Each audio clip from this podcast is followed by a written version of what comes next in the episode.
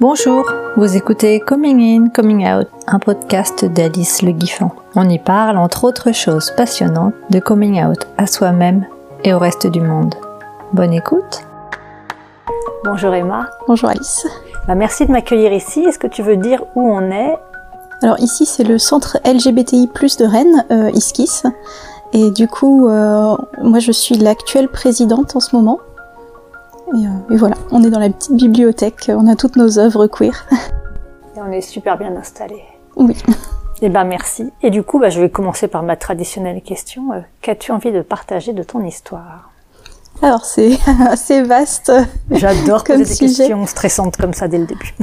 Ah, en plus, moi j'ai euh, un peu la double, comment dire, pas double casquette ou double identité, mais je suis à la fois bisexuelle et sur le spectre asexuel aromantique. Donc euh, du coup, euh, c'est il y a, y a, un peu deux, deux choses différentes. Euh. du coup, je sais pas par où je commence. Je peux peut-être commencer par ce que j'ai commencé à réaliser. C'était plus la bisexualité d'abord, qui, qui m'est venue plus facilement. Peut-être parce qu'il y a aussi plus de représentation et plus de. C'était plus facile à appréhender. Je pense quand j'ai fait mon coming out, en tout cas. Et maintenant, on parle d'asexualité, on parle d'aromantisme, mais à l'époque, euh, c'était vraiment pas du tout, du tout visible, quoi. Je saurais pas dire si c'était même bien vu ou pas, parce que de toute façon, personne n'en parlait. Et depuis quand on en parle, selon toi? Ça fait moins de dix ans, hein, je dirais que vraiment c'est devenu un sujet. Euh, je pense qu'il y a même encore plein de gens qui savent pas du tout ce que c'est. Euh, les gens de la génération de mes parents, par exemple, euh, ils ont jamais entendu parler de ça des fois, ça leur parle quand on leur explique le concept et tout. Ils disent ah mais oui, je connais quelqu'un comme ça qui est resté célibataire toute sa vie. Tout le monde se posait des questions, mais mais elle disait qu'elle était très bien comme ça et tout. C'est donc possible. bah, oui. mais euh, mais ouais, sinon c'est pas forcément quelque chose qui leur qui leur dit quelque chose comme ça juste en donnant le terme quoi. Hmm. Mais bisexualité déjà c'est un petit peu plus facile et encore il y a beaucoup de représentations fausses encore genre en liant justement le fait d'être bisexuel avec euh, avoir une sexualité hyper euh, libre et, euh, et beaucoup de libido et tout ça et beaucoup de partenaires et alors que c'est pas du tout le cas c'est plus en tout cas moi en tant que personne bisexuelle je le vois plus enfin pour moi-même je le vois plus comme je prête pas vraiment attention au genre dans le sens où c'est pas un critère pour moi quand quand je suis attirée par quelqu'un donc voilà, je m'en suis rendu compte euh, quand j'avais à peu près, ouais, quand j'avais 17 ans. Je pense que j'ai commencé à me poser des questions vers 14 ans et vraiment j'ai j'ai entendu parler de bisexualité petit à petit après et du coup j'ai pu poser vraiment un mot dessus à 17 ans quoi.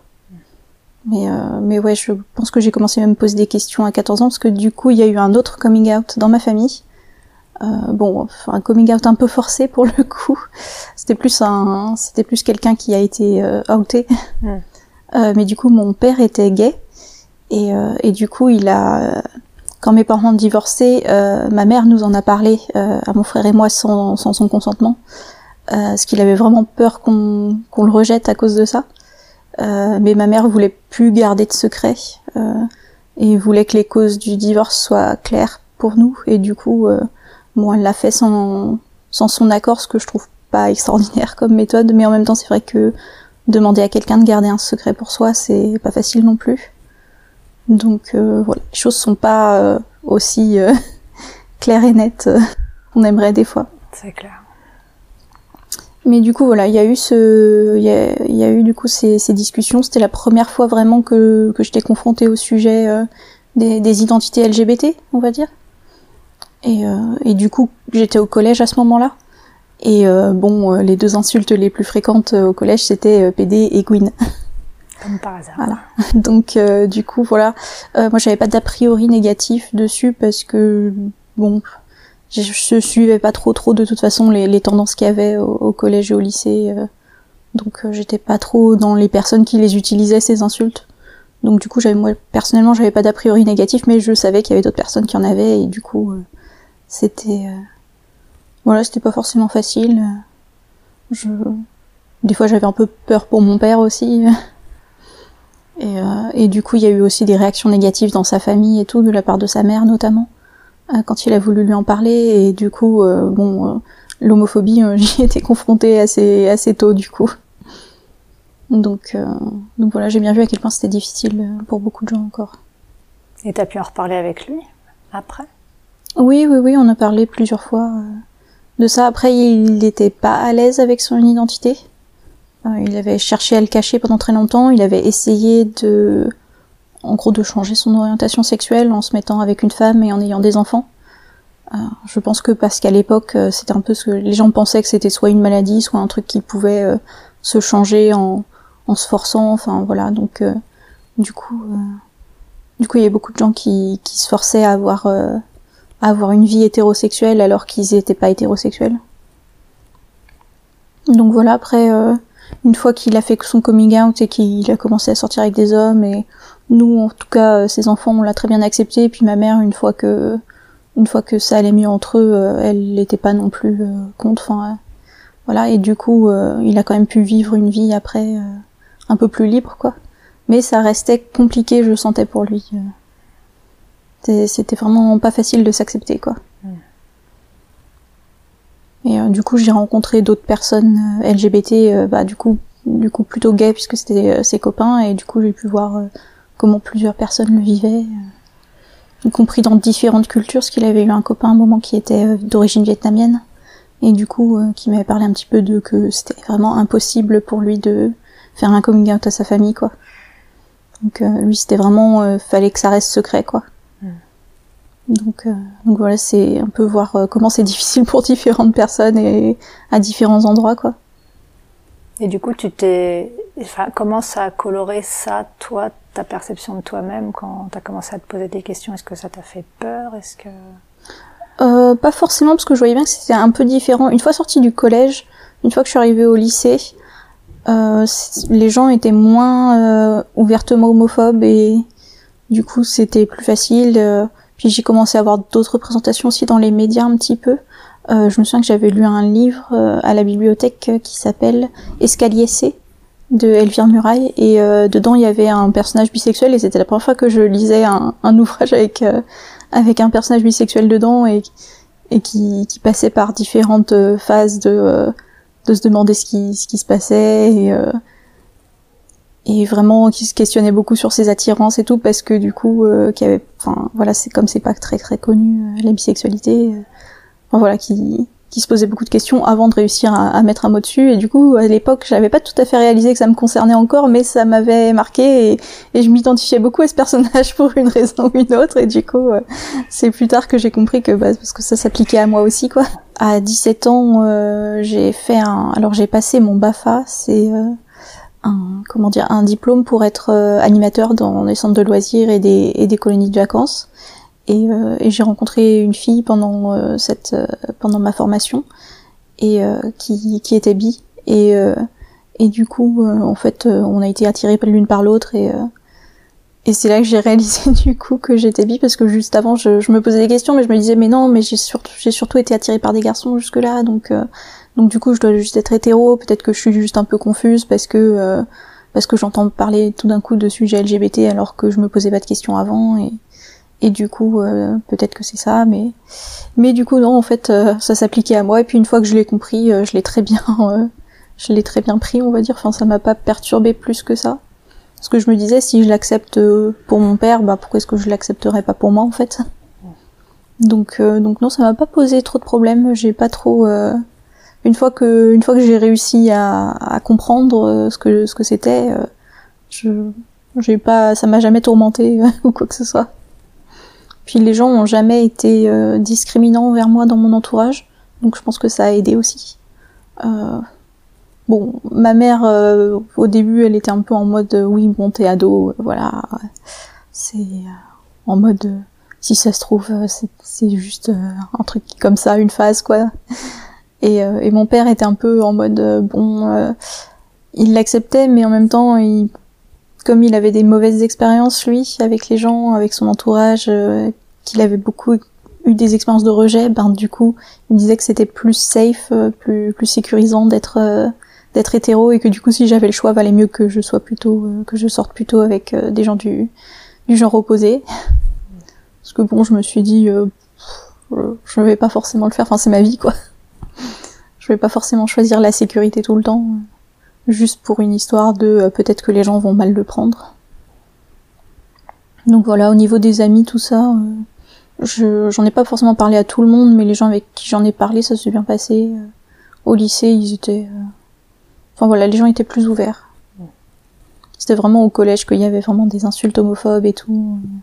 Au lycée, des fois, il y avait des choses qui étaient pas terribles, genre des gens qui spéculaient un peu sur l'orientation sexuelle des autres, genre ils ah ouais. ouais. des fois des gens qui, quand on se parlait entre nous, des gens qui faisaient un peu de, qui faisaient un peu leur, euh, leur fouineur dans la vie des autres en disant mais du coup cette personne, tu penses pas qu'elle serait gay par exemple, tout ça? Et, et j'étais en mode bon, qu'est-ce que ça nous regarde? Et puis même si la personne l'était, est-ce que c'est vraiment un sujet à, enfin, à parler quoi, enfin qui fait parler, ça, ça devrait être normal quoi. Mm. Mais voilà. Mais euh, bon, ça c'était pour la partie euh, bisexualité. Donc pas très compliqué. Non, ça va, ça va. Par rapport à ce que d'autres personnes peuvent raconter, je pense que ça allait. C'est plus, j'ai plus expérimenté de l'homophobie et les, par proxy, on va dire, en voyant les réactions euh, de la famille de mon père par rapport à lui, que du coup moi-même, quoi. Moi, j'ai pas, j'ai pas trop expérimenté ça directement. Et cette même famille de ton père, vis-à-vis de toi, ils ont été. Euh... Bah, en même temps, moi, je parle pas trop, trop. De... Enfin, je suis pas très proche d'eux. Euh. En tout cas, c'était un plus la, génération d'avant, genre les oncles et tantes, et du coup, euh, bah, voilà, quand j'étais ado et tout, je leur parlais pas forcément de ça parce qu'on se voyait pas beaucoup. Euh, maintenant, j'en ai parlé à des cousins et du coup, ils l'ont bien accepté. J'ai même, en fait, euh, c'est marrant parce que j'ai un cousin que je voyais pas beaucoup. Je, je l'avais pas vu depuis des années. Et en fait, on s'est retrouvés ici à l'assaut. Euh, parce qu'il était venu au groupe de parole pour les personnes bisexuelles. Donc en fait, je me suis rendu compte que j'avais un cousin qui était aussi bisexuel comme ça. Ah, c'est drôle. Et du coup, on s'est parlé de ça. Euh, euh lui, il est pas, il est pas out auprès de sa famille, ni, ni, de sa mère, ni de son frère.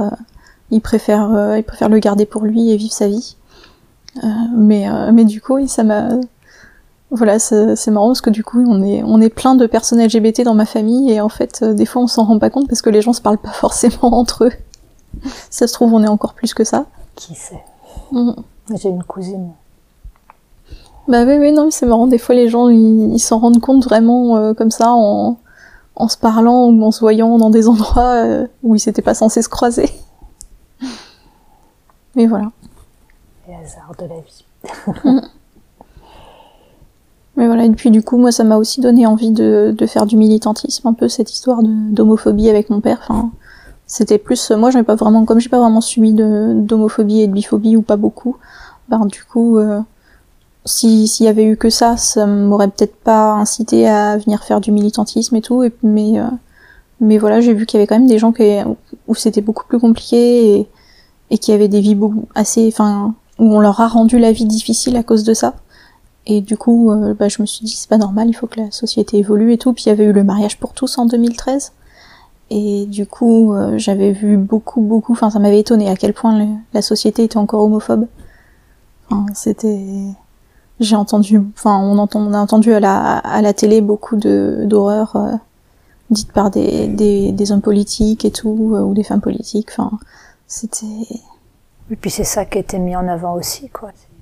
Mm. Beaucoup. Oui, bah oui, oui, c'est vrai que les médias ont un peu joué le jeu autour. Enfin, puis le, le gouvernement euh, de Hollande a beaucoup fait traîner la loi euh, en la faisant débattre plein de fois, et du coup, euh, ça a donné lieu à plein de discours qu'aurait pas. Peut-être si ça avait été passé plus vite, euh, si, enfin, ils auraient, ils étaient, ils étaient pas obligés de la faire voter en fait. Ils auraient pu ne pas la faire voter, juste la faire passer en ordonnance, et, et peut-être que ça n'aurait pas provoqué autant de débats, quoi. Donc, euh, donc voilà, il y a une mauvaise stratégie autour de, autour de cette loi qui fait que ça a généré beaucoup plus de débats que ça n'aurait dû et que ça a libéré des paroles qui auraient pas dû être écoutées en fait, à qui on n'aurait pas forcément dû donner la parole dans les médias.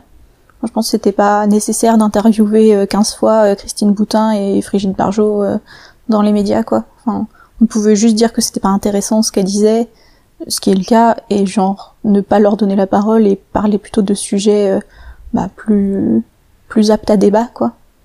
Donc donc voilà, j'ai pas enfin ça s'est ça s'est ça s'est vraiment très très très mal passé cette année-là. C'était dur. Donc du coup j'ai décidé après cette année-là de, de rejoindre le centre LGBT. donc en 2014 et du coup c'est là que j'ai que j'ai rejoint le, le centre LGBTI+ de Rennes et et que je me suis dit je vais m'engager, je vais être bénévole et je vais faire du militantisme. Ah oui, c'est à cause de cette, euh, mm. de cette loi, la façon dont ça s'est passé, et toute la haine qui s'est déployée. Mais du coup, ça a dû t'impacter hyper durement, toi, pour que ça te fasse réagir. Euh. Ouais, bah oui, oui, parce qu'en plus, mon, père avait un cancer à ce moment-là. Et, euh, il est décédé euh, vraiment juste quelques mois avant, avant que la loi passe. Donc en fait, il a eu tous les discours haineux à la télé et jamais le la loi, enfin, il a jamais vu la loi se réaliser, quoi. Et du coup, enfin, j'avais trouvé ça hyper injuste qu'on puisse imposer à des gens, enfin, que ça touche réellement de voir tout ce déchaînement de haine comme ça. Euh, parce que vraiment, ça, enfin, ça nous avait beaucoup affecté tous les deux et du coup, enfin, c'était, c'était très dur à cette période-là de, de voir ça, quoi. Donc, les, je pense que les gens qui, qui, enfin, qui font ce genre de discours, ils se rendent pas toujours compte qu'ils affectent des vraies personnes comme ça, ou alors ils s'en foutent peut-être. Hein. Mais mais voilà, ça affecte des vraies personnes euh, d'avoir des discours homophobes, tout ça, donc euh, du coup, euh, c'est aussi pour ça que je veux faire du militantisme, c'est pouvoir dire en face à des gens qui ont des discours comme ça, mais en fait vous faites du mal aux gens et c'est pas, enfin ce que vous faites c'est juste pas bien en fait. Il y en a qui se rendent pas compte, j'ai écouté un podcast dont le titre m'échappe, mais je le remettrai dans la description, d'une famille, donc le fils qui avait 12 ans à l'époque, qui s'est révélé être homosexuel, qui a été trimballé par sa mère et ses sœurs à toutes les manifs pour toutes. Mm. Et des années après, ils en reparlent ensemble avec euh, l'intervieweuse et la mère et les sœurs de dire mais euh, nous on défendait la famille, on se rendait pas compte. Mm. Et c'est terrifiant. Et en même temps c'est beau qu'ils en parlent toutes ces années après, mais euh, ouais bah ouais oui. Mais c'est terrifiant. Mm. Moi j'avais une ancienne une ancienne amie de lycée qui quand on était au lycée ensemble disait qu'elle avait pas de problème avec le fait que je sois bi et tout, mais qui par contre avait rejoint des mouvements contre, enfin qui avait rejoint la manif pour tous quand il manifestait à Rennes et tout, et qu'il le postait sur son Facebook et tout, et du coup, euh, bah, je, suis allée lui dire que je voulais plus qu'on soit amis parce que, enfin, on peut pas juste faire semblant de prétendre soutenir les gens dans leur identité et en même temps euh, leur renier leurs droits, quoi. Enfin, on peut pas juste dire ah je t'aime bien mais je veux pas que t'aies de droits, quoi. C'est complètement contradictoire et c'est complètement hypocrite comme discours. C'est clair. Donc, tu as rejoint Iskis. Ça s'appelait pas encore Iskis à l'époque Non, ça s'appelait pas Iskis, ça s'appelle Iskis depuis 2018. Et euh, à l'époque, c'était le centre LGBT de Rennes. Et du coup, on était dans un autre local aussi, on était à Villejean à ce moment-là. Donc, euh, dans un local beaucoup plus petit. Là, c'est royal. Oui, bah oui. Mais voilà, il y avait moins de personnes qui venaient, mais, euh, mais du coup, le local était tout petit, donc on était vachement serré souvent le mercredi soir. Euh, pendant les permanences, il y avait quand même pas mal de monde pour la taille que ça faisait. Et euh, il y avait une ambiance très chaleureuse, je me suis tout de suite sentie à l'aise et tout. Euh. J'ai été accueillie par euh, par quelqu'un qui était à ce moment-là le président et, et qui du coup était bisexuel aussi. Et ça m'a rassurée parce que j'avais entendu sur internet que parfois les personnes bisexuelles étaient mal acceptées dans le milieu LGBT, dans le sens où les personnes gays et lesbiennes des fois étaient un peu en mode bon, vous voulez le beurre et l'argent du beurre, ou euh, pourquoi vous prétendez pas juste être hétéro, ça vous rendra la vie plus facile, enfin. Et du coup, euh, des choses que j'avais entendues sur internet, heureusement, n'étaient pas, euh, du coup, à Rennes, en tout cas, n'étaient pas dans le présente au centre LGBT, donc c'était un soulagement. Et toi, t'as pas été confrontée à ce genre de discrimination, du coup Alors si, mais pas pas au centre LGBT en tout cas. Hmm. Euh, j'ai plus eu des mauvaises expériences dans d'autres lieux, genre des, des lieux de sociabilité. Euh, bah, à Rennes, à l'époque, il n'y avait pas vraiment... Euh, maintenant, on a deux bars qui sont LGBT, euh, mais à l'époque, il y avait surtout des bars gays et une boîte de nuit gay aussi. Et du coup, euh, ben, les mecs là-bas étaient pas forcément hyper accueillants avec les autres personnes du de l'acronyme, on va dire. Et du coup, il y a, eu des moments où j'avais un, un, ami, par exemple, qui voulait qu'on sorte dans un, dans un bar en particulier. Il aimait bien aller dans ce bar. Et on avait croisé un de ses ex une fois et qui avait passé la soirée à m'appeler la lesbienne. Et c'était, enfin, au bout d'un moment, j'avais pris à part, j'ai fait, bon, déjà, un, je suis pas lesbienne, je suis sexuelle, et de deux, j'ai un prénom aussi. Hein. Accessoirement. Voilà. Mais euh, voilà, du coup, il y y a, des gens qui sont pas forcément, ils sont pas forcément très tolérants. Il y a aussi une fois où on m'a dit, alors ça, ça me fait un peu rire quand même. Bon, c'est un, un, peu discriminant, mais en même temps, ça m'a fait rire. Qui m'a dit, ah, je savais que toi t'étais bi parce que euh, t'es qu'à moitié camionneuse. à cause de ce cliché comme quoi les lesbiennes seraient camionneuses, mais du coup les filles elles seraient à moitié camionneuses. bref, ça m'avait fait rire, mais en même temps, c'était pas terrible, terrible. Mais du coup, ouais, j'ai eu quelques expériences comme ça, bon, rien de très grave, et puis euh, j'ai quand même euh, ça va, j'ai la répartie, mais j'avoue que c'est pas le genre de truc qui donne une bonne, euh, enfin ça donne pas envie de revenir dans ces lieux quoi, quand ça arrive. Donc je suis contente que ce soit pas arrivé dans le centre LGBT, que ce soit plus dans d'autres endroits extérieurs où je pouvais me dire bon bah de toute façon il euh, y a que des mecs gays là, euh, je rencontre pas vraiment, enfin il y a pas vraiment de diversité, c'est pas vraiment mon endroit quoi. Alors que au centre LGBT il y avait plein de personnes différentes. Et, euh, du coup, il y avait, des personnes gays, des personnes lesbiennes, des bisexuels, des personnes transgenres. C'est la première fois que je rencontrais des personnes transgenres. En tout cas, que je sache. Et, euh, et du coup, j'ai appris ce que c'était que la transidentité là-bas et tout. Donc, euh, ça m'a beaucoup aidé à, à, comprendre plein de choses aussi que je connaissais pas forcément avant. Et c'est là aussi que du coup j'ai entendu parler d'asexualité et d'aromantisme pour la première fois. Et, euh, et je me suis pas tout de suite identifiée au terme. Je pense que parce qu'au début, j'ai rencontré que des gens qui étaient vraiment sur euh, un peu comme c'est un spectre en fait, qui étaient vraiment sur euh, la partie du spectre, vraiment genre en mode non, je ne veux aucune relation sexuelle, je ne veux aucune relation romantique, vraiment je suis complètement asexuelle, complètement romantique. Et, et du coup, moi, c'est pas forcément mon cas, c'est plus que ça m'arrive rarement. Du coup, genre quand ça m'arrive, je fais pas de distinction entre les genres et du coup, c'est pour ça que je suis bisexuelle mais ça m'arrive quand même moins souvent que la moyenne des gens de ressentir de l'attirance ou que ce soit romantique ou sexuel. Donc euh, du coup j'ai mis assez longtemps à, m'identifier au terme. Peut-être euh, dans les représentations aussi en général, encore dans les médias, les représentations des personnes asexuelles ou aromantiques, c'est vraiment des personnes qui se mettent jamais en couple, qui comprennent pas ce que c'est euh, l'attraction. Enfin, moi, je vois ce que c'est, je le ressens mais, euh, mais du coup, ouais, vraiment des, gens qui sont sur, euh, la partie euh, vraiment très très loin sur le spectre, quoi. Donc, alors que comme c'est un spectre, bah du coup, il y a plein de personnes qui ont plein d'expériences différentes et bah en rencontrant des gens à Esquisse qui disaient être asexuels et aromantiques, mais qui avaient quand même des, des relations. Et ben du coup, j'ai compris que c'était pas aussi noir et blanc que ça, et qu'il y avait de la place quand même pour les expériences personnelles, quoi. C'est.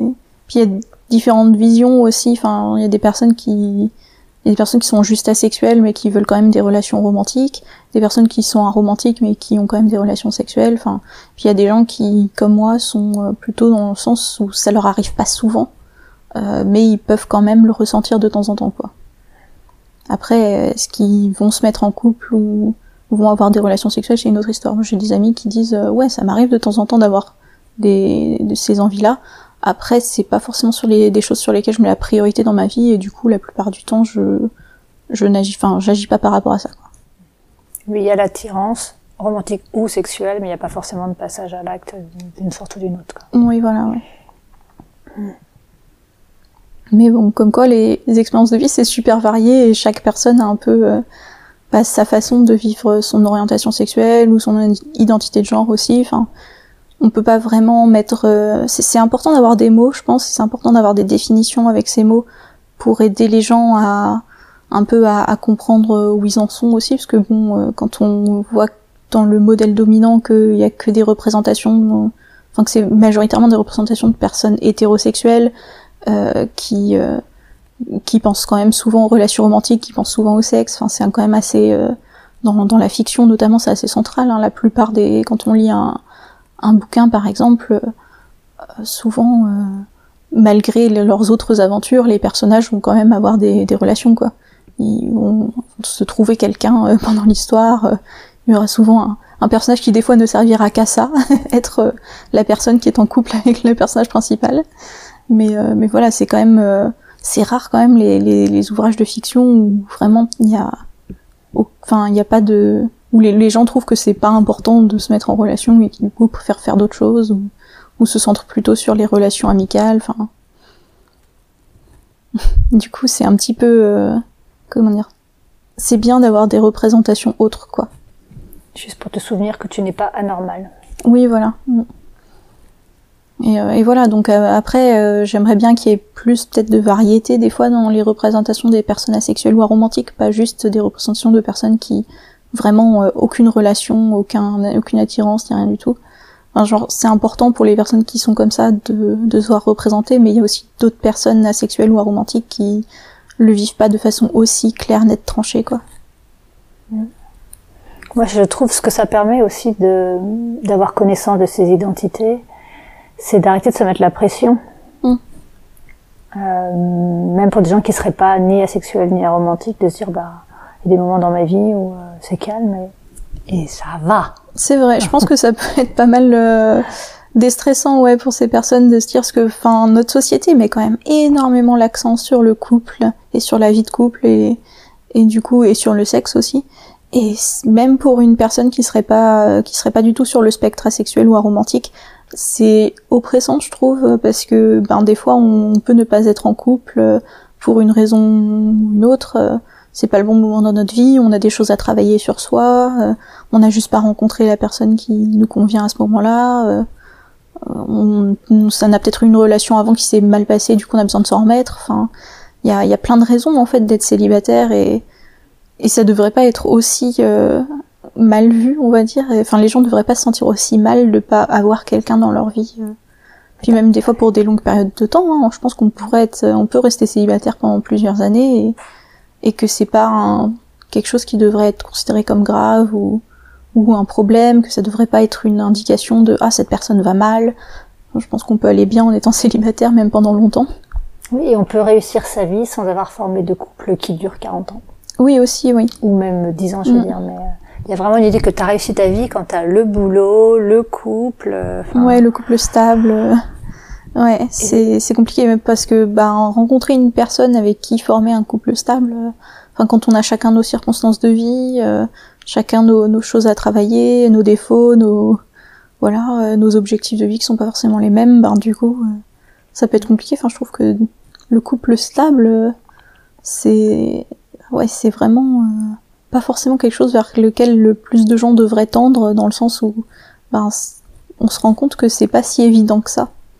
Et que peut-être avant ça tenait aussi par rapport à d'autres trucs, enfin quand on voyait nos, grands-parents par exemple, euh, bon bah moi mes grands-parents ils sont restés euh, mariés toute leur vie, mais euh, bon, est-ce que ça se passait si bien que ça Et puis ma grand-mère était pas forcément indépendante quoi aussi. C'est quand le couple stable il est formé sur l'idée qu'un des deux partenaires doit être dépendant de l'autre pour que ça dure, ben c'est peut-être pas un super bon modèle au final. Je préfère que peut-être les gens ils soient en couple sur des plus courtes périodes de temps ou qu'ils soient pas ensemble pendant 40 ans, mais que ben ils vivent quand même leur propre vie et qu'ils soient libres et qu'ils fassent leur choix quoi. Mmh. Moi depuis que j'ai pris euh, conscience, en connaissance de de ce spectre-là, j'ai l'impression rétrospectivement d'avoir subi un espèce de lavage de cerveau mm. depuis l'enfance avec les comédies romantiques, avec les livres. Enfin, on nous vend du couple à longueur de journée. Oui, bah oui. Oui, et puis on nous vend sur, sur surtout aussi l'attraction du départ un peu. Le moment où on rencontre une personne nouvelle et où du coup c'est un peu excitant, c'est nouveau et tout, et ça occupe beaucoup nos pensées. Et du coup ça nous vend un peu l'idée que ça va être comme ça tout du long, alors qu'en fait, euh, ben, les couples stables en général, euh, ils ont cette période là au début et puis bah après il y a la routine qui s'installe et il faut faire avec quoi aussi. Et ça peut pas rester euh, hyper excitant euh, toute notre vie d'être euh, en couple avec la même personne et, peut-être qu'on devrait aussi accepter que ben ces émotions de départ elles sont surtout causées par la nouveauté et que si on veut vraiment faire durer un couple ben il faut jouer avec la routine, il faut il faut faire avec quoi, il faut faut vraiment apprendre à connaître une personne en profondeur pour pour pouvoir rester en couple longtemps avec quoi. Et, c'est vrai que voilà, on nous fait un peu croire que cette magie de, du départ, ça va, ça va être, ça va être comme ça tout le temps, ou alors que c'est ça qu'il faut rechercher et que s'il y a plus ça dans le couple, et eh ben ça veut dire que le couple il va mal quoi. Que si on se sent plus comme euh, comme les premières semaines ou les premiers mois, et eh ben ça veut dire que que c'est fini, que ça va mal ou que la personne elle est plus comme avant et tout. Alors que non, c'est juste euh, l'adrénaline du départ qui qui s'est calmée quoi. Ouais, en tout cas, moi, ça me fait vraiment prendre conscience de toutes les injonctions à tous les endroits de nos vies. C'est comme ça qu'on doit vivre nos vies. Mm. Et je me dis, waouh, c'est quand même hyper dur de gagner en liberté. Enfin, en tout cas pour moi, tu vois, de gagner en liberté par rapport à toutes ces injonctions, à tous les endroits. euh, Ouais, puis les injonctions, elles sont contradictoires en plus souvent. hein. En plus, des Parce fois. que euh, d'un côté, on nous dit ouais, il faut, il faut vraiment que vous vous mettiez en couple, c'est très très important et tout, ça fait partie d'une vie réussie. Mais en même temps, on nous dit mais ouais, mais il faut se concentrer sur sa carrière aussi. Et euh, être indépendante. Ouais, et être indépendante. Enfin, après, je, je suis d'accord que euh, c'est bien de mettre l'accent sur l'indépendance, surtout pour les femmes, parce qu'il y a eu ce côté euh, où, ben, il y a pas si longtemps, on est- on n'avait pas possibilité d'être indépendante. Donc, du coup, c'est normal. Je pense qu'on passe par une phase où, vraiment on nous encourage à, l'être, parce que euh, parce que sinon, euh, c'est le risque de retomber dans des schémas de dépendance, justement. Euh, mais c'est vrai que ben, les injonctions, elles sont l'injonction d'être en couple, elle est toujours là et que du coup c'est des injonctions qui des fois sont contradictoires et du coup les gens se sentent un peu coupables de, de tout et n'importe quoi. Alors que bon bah on n'est pas on n'est pas venu sur terre pour souffrir quoi. Mais ouais. Puis ouais les injonctions aussi au niveau du sexe, c'est vraiment euh, des choses genre il faut avoir du sexe mais pas trop parce que sinon c'est pas bien. On sait pas pourquoi c'est pas bien d'avoir beaucoup de sexe mais apparemment c'est pas bien. Euh, mais par contre, si t'en as pas du tout, ben c'est pas normal. C'est une... faut, faut aller voir un psy, faut se faire soigner. C'est genre, euh, on peut pas juste laisser les gens faire comme ils veulent. C'est clair. Mhm. Du coup, toi, t'as l'impression que t'arrives à trouver ton équilibre? Ça y est, que t'es à peu près tranquille Ça avec toi-même. Euh, je pense que là, je commence à être beaucoup plus confortable avec le fait d'être sur le, le spectre arosexuel, euh, ar- aromantique et asexuel. Mais, euh, mais du coup, euh, c'est quand même quelque chose que j'ai mis longtemps. maintenant, je, je me fais un peu des reproches d'avoir mis autant de temps à, à m'en rendre compte et à, et à le formuler dans ma tête plus clairement. Alors que bon, bah, si ça a pris le temps, c'est que ça a pris le temps qu'il faut, quoi. Enfin, c'est vrai que des fois, on se, on se fait des reproches d'avoir euh, vécu notre vie comme on l'a vécu en se disant ah j'aurais pu être plus confortable avec moi-même plus tôt et tout, mais bah au final c'est contradictoire aussi de. Je pense qu'il faut juste euh, se dire bah maintenant que j'y suis arrivée c'est bien et euh, et ça va m'aider à mieux vivre à partir de maintenant quoi. Tu t'en veux parce que tu t'es forcé à des trucs, ou parce que tu t'en es voulu, ou parce que tu t'es mis de la pression? Je me suis mis de la pression, je me suis posé plein de questions, je me suis demandé si j'étais normale ou si c'était un trauma ou si euh, qu'est-ce que qu'est-ce ouais qu'est-ce qui allait pas, est-ce que c'est parce que euh, j'avais subi pas mal de harcèlement sexuel aussi euh, dans ma vie, enfin c'est je pense que pas mal de femmes le subissent mais du coup ouais, je, enfin, ça ça m'a vraiment beaucoup affecté, j'ai vraiment été très très très très mal à l'aise dans des situations euh, et du coup, euh, je me demandais si ça avait pas affecté ma, ma perception de, de la sexualité, et que du coup, c'était peut-être pour ça que, que je voulais pas forcément avoir des relations sexuelles ou, ou me mettre en couple. Et du coup, euh, enfin voilà, ça m'a, je me suis, je suis allée voir un psy, j'en ai parlé à un psy. euh, et du coup, je me dis, mais en fait, j'aurais peut-être pu m'accepter plus vite, peut-être. Surtout que j'avais les infos puisque j'étais ici au centre LGBT et qu'il y avait d'autres personnes asexuelles et aromantiques qui, qui auraient, enfin, avec qui j'avais parlé et qui l'ont accepté. euh. Mais bon, après, euh, voilà, j'ai l'impression que c'est comme pour chaque personne, c'est ça prend le temps qu'il faut que ça prenne et on peut pas se forcer non plus à, à s'accepter plus vite, ce serait contradictoire. Mais là, du coup, t'aurais aimé faire l'économie de te sentir euh, malade, quoi. Enfin, d'aller te soigner quelque chose et de. Oui, voilà, ouais. Mm. Je vois bien. Bah oui, oui. Mais bon, en même temps, c'est pas notre faute si on s'est senti comme ça. Enfin, c'est la société aussi euh, qui dit qu'il y a un- qu'on a un problème euh, si on se sent comme on se sent. Enfin, puis qui a tendance à confondre aussi. euh, Enfin, pas mal de choses. Enfin, le truc de confondre euh, le, fait d'avoir des traumas et le fait d'être avec le fait d'être asexuel et aromantique. Enfin, voilà, c'est. Puis ouais, il y avait tellement d'injonctions. Moi, j'ai des amis qui arrêtaient pas de me demander à un moment, mais du coup, tu te mets jamais en couple t'as pas rencontré quelqu'un, t'es trop occupé avec ton travail, tout ça, non, non, non. Et, euh, du coup, euh, qui me disait un peu, mais prends du temps pour toi. Enfin, qui, ouais, qui vraiment mettait le, enfin, qui, qui disait que, en, gros, enfin, c'était un peu le message, mais que d'aller aller bien, c'est, euh, c'est sortir avec des gens aussi. Ma mère aussi avait un peu ce, ce discours, c'est quand, quand j'étais en couple, pour elle, c'est que j'allais bien. euh, par contre, si j'étais célibataire, c'était plus inquiétant. euh. Mais, euh, voilà, qui, ouais, qui font un peu l'équation bonheur couple, quoi. Mm. Alors que j'étais pas forcément plus heureuse en couple que célibataire. Mais il voulait ton bien, il et elle voulaient ton bien. Oui, bah oui, oui, finalement, c'est un peu, c'est des bonnes intentions, mais qui, des fois, font plus de mal que de bien. Et ouais, ouais, les gens se sont posés beaucoup de questions à ce sujet par rapport à moi, et du coup, euh, maintenant, j'en parle plus facilement. Euh.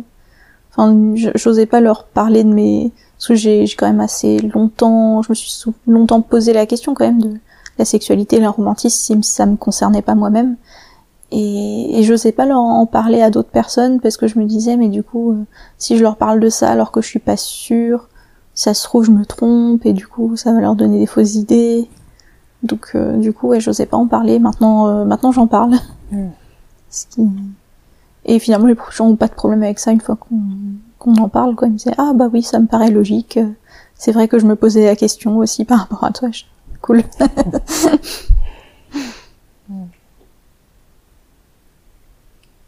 Je voulais dire un truc, mais ça m'a échappé. J'ai l'impression que j'ai fait le tour, mais... Ah oui, si, il y a un très bon livre que j'ai lu récemment euh, là-dessus, justement, mais par rapport... Ça parle de la sexualité et d'un romantisme, mais aussi du fait que même quand les gens euh, le sont pas, ben ils sont quand même... Euh, il y a une pression par rapport au, au désir. et ça s'appelle Désirer à tout prix. Et c'est sorti, euh, c'est un essai qui est sorti euh, il y a pas très très longtemps. Euh, c'est de Talmadesta, voilà. Et, et c'est un bon essai. Je, franchement, je le conseillerais à tous les, toutes les personnes qui ont pu se sentir, enfin se poser des questions par rapport à ça, se sentir mal parce que ils se, parce que la société leur dit tu devrais être en couple ou tu devrais avoir plus de sexe ou tu devrais juste désirer plus, enfin ou juste des fois on a juste envie d'être chez soi sur son canapé à pas sortir juste s'occuper de soi quoi mais euh, mais c'est vrai que ben c'est aussi beaucoup lié au capitalisme et à la société de consommation finalement euh, ce côté euh. puis bah ça fait vendre des trucs hein. ça fait vendre des rendez-vous chez le coiffeur, ça fait vendre des cosmétiques, ça fait vendre des rendez-vous chez l'esthéticienne, ça fait vendre des fringues, ça fait vendre du parfum. Des salles de sport. Des salles de sport, oui. Mm.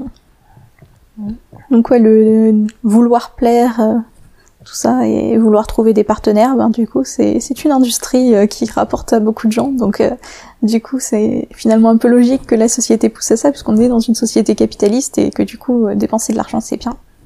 Donc désirer c'est bien. Et puis tant que t'es occupé par ça, tu es pas occupé à penser à autre chose. Oui aussi, ouais.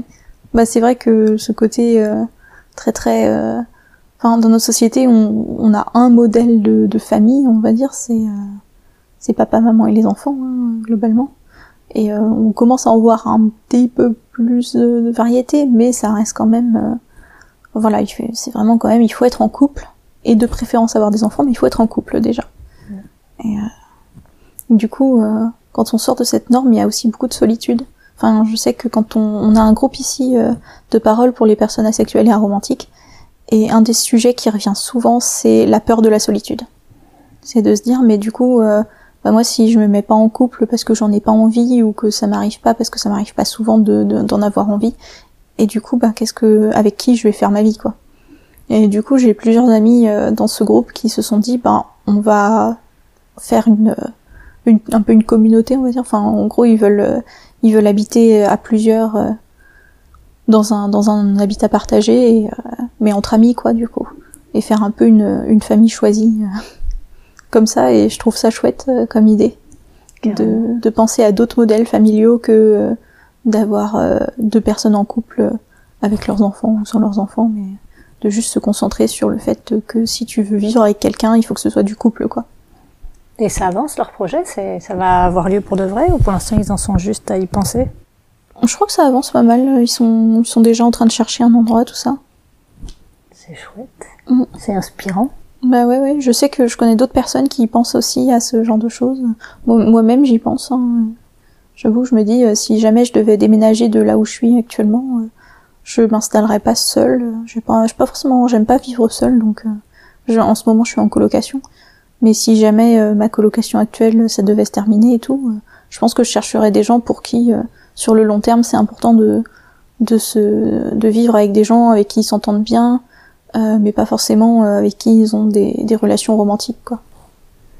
je crois qu'on est un peu, enfin en tout cas je parle pour moi là, mais arrivé au bout du mythe de l'indépendance. Enfin, tu mm. vois, il y a... de toute façon là va falloir faire ensemble. Ouais, bah ouais, ouais. Bah c'est vrai qu'il y a un gros problème de solitude dans nos sociétés. Et du coup, les gens recherchent désespérément des connexions romantiques parce que c'est ce qu'on nous dit, euh, que ça, ça va rompre notre solitude. Euh, mais en même temps, euh, ben les couples, c'est pas forcément quelque chose qui dure euh, longtemps sur la durée. Enfin, et du coup, il y a Enfin, moi, j'ai de plus en plus de gens dans mon entourage qui se sentent seuls et qui se disent, mais en fait, pourquoi est-ce que, pourquoi est-ce que moi et mes amis, on est seuls chacun de notre côté? On pourrait être, on pourrait être ensemble et faire des choses ensemble, vivre ensemble, et, du coup, on serait pas seuls, quoi. Mm. Carrément. Et puis bon, ce serait plus économique pour le logement. Mm. Mine de rien, c'est aussi un... Ça, franchement, payer 500, 600 euros pour un studio euh, tout seul, 16 mètres carrés, bon... Mm. Puis il y a des amitiés qui sont tellement fortes et tellement riches. Euh, mm. Ouais, bah oui, oui, qui, qui durent vraiment sur la durée. Moi, j'ai des amis, ça fait plus de dix ans qu'on se connaît et on est toujours amis. Et, franchement, on a, on a même vécu en colocation ensemble. Et du coup, ça me paraît pas illogique de vivre plutôt avec eux qu'avec quelqu'un que j'aurais rencontré depuis beaucoup moins longtemps, euh, juste parce que j'ai une connexion romantique avec cette personne, quoi. Mm. Dans le dernier épisode de Un podcast à soi, je sais pas si tu écoutes ce podcast. Euh, je crois que j'en ai entendu parler, mais j'ai pas encore écouté, non. Et voilà, elle vient de faire son coming out euh, de lesbienne alors qu'elle était en couple avec un homme avant. Bref, peu importe, c'est pas le propos de, ce... enfin, c'est le propos de cet épisode-là, mais c'est pas ça que je voulais te dire. Elle parle de deux femmes qui sont amies et euh, et du coup, elle parle de deux amis qui sont vraiment amis, mais depuis longtemps, et qui ont voulu se marier pour montrer leur lien d'amitié euh, hyper fort. Mm. Alors qu'elles couchent pas ensemble ni rien, mais euh, et leur famille ont mis du temps à comprendre ce qu'elles voulaient, pourquoi elles se mariaient. Mais... Mm. Euh, je sais que ça arrive un peu maintenant, et c'est des choses aussi qui sont discutées dans les communautés asexuelles et aromantiques. Le fait de, de se marier avec des amis pour comment dire, bah, pouvoir quand, s'il y a un, avoir un lien de succession aussi avec quelqu'un, parce que du coup, on se dit, mais du coup, si j'habite avec mes amis, du coup, il faut qu'on se sécurise au niveau du logement quand même et tout. Et du coup, ben, le mariage, des fois, c'est, enfin, c'est le seul lien, en fait, qui existe. Euh, mm. c'est le seul document légal euh, qui existe pour, euh, pour établir des liens de succession, en fait. J'avais même pas pensé à ça, ouais, c'est vrai. Du coup, voilà, si on veut confier ses, ses affaires, ses, ses, dernières volontés, ses animaux de compagnie, euh, tout ça, son logement, ben du coup euh, ça paraît ça paraît logique finalement que le mariage se fasse. De toute façon, le mariage euh, d'amour, c'est un concept qui est relativement récent, il est très très ancré dans notre société maintenant, mais bah avant c'était des transactions entre familles, les mariages, plus qu'autre chose. Et voilà, du coup, je ne sais plus. En fait, on a été coupé par quelqu'un qui a frappé à la porte. Du coup, on a un peu perdu euh, le fil de ce qu'on se racontait. Mais tu étais en train de parler du fonctionnement de l'assaut, du ah coup. Ah oui, oui, du coup, oui, c'était un lieu de sociabilisation qui était important pour les, bah, justement pour les personnes qui, euh, peut-être des fois ressentent de la solitude aussi dans leur vie de tous les jours. Donc, euh, bah, là, comme c'est le mercredi, il va y avoir la permanence hebdomadaire où, où c'est un peu le moment un peu libre où les gens viennent pour boire un thé se parler entre eux, euh, lire des livres dans la bibliothèque, euh, se faire des amis, socialiser, tout ça. Et, euh, et du coup, c'est important d'avoir des moments comme ça dans la communauté, je trouve, pour se rencontrer, parce que par comme on est un peu encore minoritaire dans les représentations et puis dans la société, ben du coup, on se rencontre pas forcément facilement, spontanément entre nous, quoi. Et tu disais justement qu'on pouvait venir même sans être adhérent. Oui, on peut venir sans être adhérent, il n'y a pas besoin d'adhérer pour, pour participer aux activités. La plupart des activités sont libres et gratuites, et il n'y a pas besoin de s'inscrire non plus.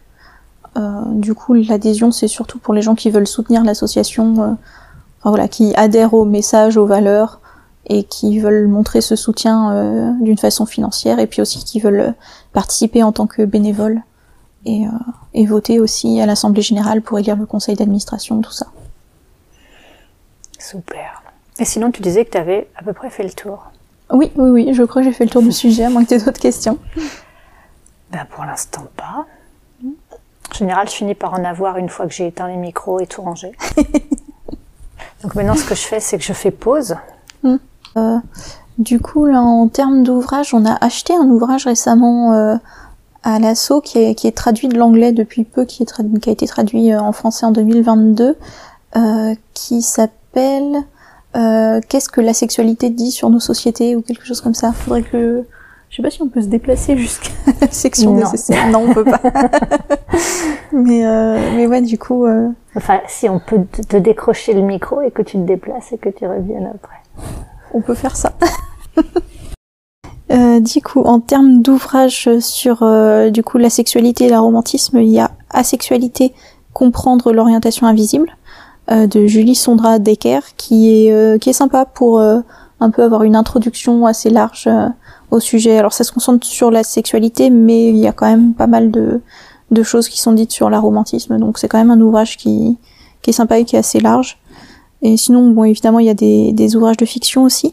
Euh, récemment, il y a une, euh, une autrice euh, française qui, qui écrit de la euh, science-fiction et, euh, et de la fantasy qui s'appelle Mélanie Fazi, euh, qui a publié un essai euh, pour parler de sa propre expérience en, tant- que femme à la fois lesbienne et asexuelle. Et du coup, comment elle s'est rendue compte euh, qu'elle était lesbienne et puis aussi du coup qu'elle est asexuelle. Et, euh, et ça s'appelle Nous qui n'existons pas. Et, euh, du coup, voilà, c'est, ça parle vraiment de son expérience personnelle à elle, mais ça, ici, en tout cas, à l'assaut, ça avait résonné avec pas mal de personnes, et du coup, on l'avait lu au club de lecture. Et il y a un podcast en huit épisodes qui s'appelle Free from Desire. Je mettrai aussi dans la description. Hmm. Que j'ai trouvé très intéressant. Ouais, ouais. Mais ça commence, à, on commence à avoir des ouvrages un petit peu. euh, c'est, pas forcément, euh, pas forcément facile euh, de, de trouver encore euh, des choses, mais, mais de plus en plus ici à l'assaut, on acquiert des livres qui, euh, Mm. qui sont intéressants sur plein, plein de sujets. C'était la troisième personne qui en parle dans le podcast, mais euh, Comme quoi, c'est de plus en plus euh, quand même euh, connu. Ouais. Et je suis contente que les gens euh, puissent trouver un petit peu leur, leur voie et tout et ne se retrouvent pas à se forcer à faire des choses dont ils n'ont pas envie juste pour rentrer dans une norme. Parce que c'est ça au final qu'on veut éviter d'essayer, quoi. Que, enfin, qu'on veut éviter des, qu'on veut essayer d'éviter plutôt. C'est que les gens soit voilà se forcent à, à faire des choses dont ils n'ont pas envie euh, juste parce que c'est ce que la société leur présente comme étant la seule voie qui existe. C'est pour ça que c'est bien d'avoir euh, de la représentation autre euh, dans les médias, tout ça. euh. Puis aussi qu'on qu'on nous entende quand on fait des revendications, quand on parle de ce qu'on enfin, ce qu'on ressent, de nos identités, tout ça. Parce que des gens se disent ah mais ça concerne qu'un petit pourcentage de la population, c'est pas si important, ou pourquoi est-ce qu'on en parle autant et tout. Mais, bah, en fait c'est justement pour que les gens qui fassent partie de ce petit, pas si petit que ça en vrai euh, pourcentage de la population euh, puissent euh, se dire ah mais en fait c'est c'est moi ça. eh ben merci beaucoup. Pas de souci. Voilà, c'est terminé pour aujourd'hui. J'espère que cet épisode vous aura plu et je vous retrouve bientôt avec une nouvelle interview. D'ici là, n'hésitez pas à me contacter si vous avez envie d'être interviewé et à faire connaître ce podcast autour de vous en en parlant, en écrivant un commentaire ou en lui attribuant tout un tas d'étoiles. Vous pouvez dorénavant aussi nous retrouver sur Facebook ou sur Instagram at coming in coming out. À bientôt!